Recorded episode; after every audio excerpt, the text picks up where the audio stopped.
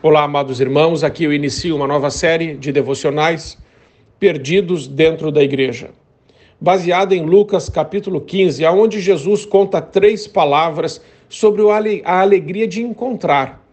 Ele conta a parábola da ovelha perdida que foi encontrada, da dracma perdida que foi encontrada, a moeda né, perdida que foi encontrada, e o filho perdido que voltou para casa. Nesse Nesse último, o filho perdido que volta para casa, o pai oferece uma festa e se alegra.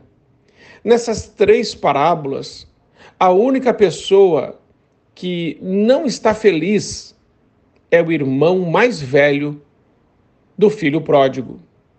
No meio dessa festa de encontro, de resgate e de salvação, existe uma voz que destoa. O filho mais velho está triste porque o pai recebeu o filho pródigo com alegria. O filho mais velho está irado, porque o pai é misericordioso. O filho mais velho está do lado de fora, enquanto o filho pródigo está dentro da casa do pai. Existe, amados irmãos, um perigo de estarmos na casa do pai, dentro da igreja, e ainda assim estarmos perdidos. Esse filho representou os escribas e os fariseus que se consideravam santos e desprezavam os outros. Esse filho representa aqueles que estão dentro da igreja, obedecendo às leis, cumprindo deveres, sem se enveredar pelos antros do pecado, pelos corredores escuros do mundo e ainda assim estão perdidos. Jesus é, ensinou dois principais mandamentos da lei, que são amar a Deus sobre todas as coisas e o próximo como a si mesmo. Este filho quebrou esses dois mandamentos. Ele não amou nem a Deus que é representado pelo pai, e nem o seu irmão. Ele não perdoou o pai por haver recebido o filho pródigo, nem perdoou o irmão pelos seus erros. Há pessoas que estão na igreja, mas não têm amor por Deus e nem pelos perdidos. Estão na igreja, mas não amam os seus irmãos. São pessoas que confiam em sua própria justiça, são muito velozes para ver o pecado do seu irmão, mas não enxergam os seus próprios pecados, os seus próprios pecados. O filho mais velho, ele era cáustico para condenar o irmão, enquanto via-se a si mesmo como um padrão de obediência.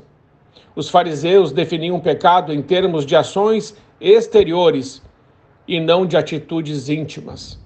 Eles eram orgulhosos de si mesmos. Como o profeta, Jonas, esse filho, esse filho mais velho, ele obedece ao pai, mas não de coração. Trabalha com intensidade, mas não por amor.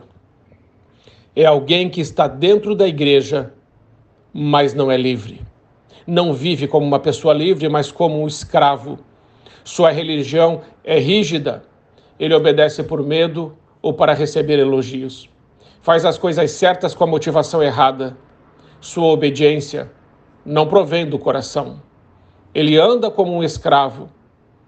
Ele age como um escravo. Nunca entendeu o que é ser um filho. Nunca usufruiu e nem se deleitou no amor do Pai. Ser crente para ele é um peso, um fardo, uma obrigação pesada.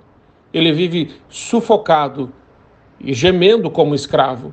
Está na igreja, mas não tem prazer obedece, mas não com alegria, está na casa do Pai, mas vive como um escravo. Amados irmãos, a marca de um cristão precisa ser o amor. Que Deus nos ajude a olhar as pessoas com os olhos de Cristo. Deus te abençoe, em nome de Jesus.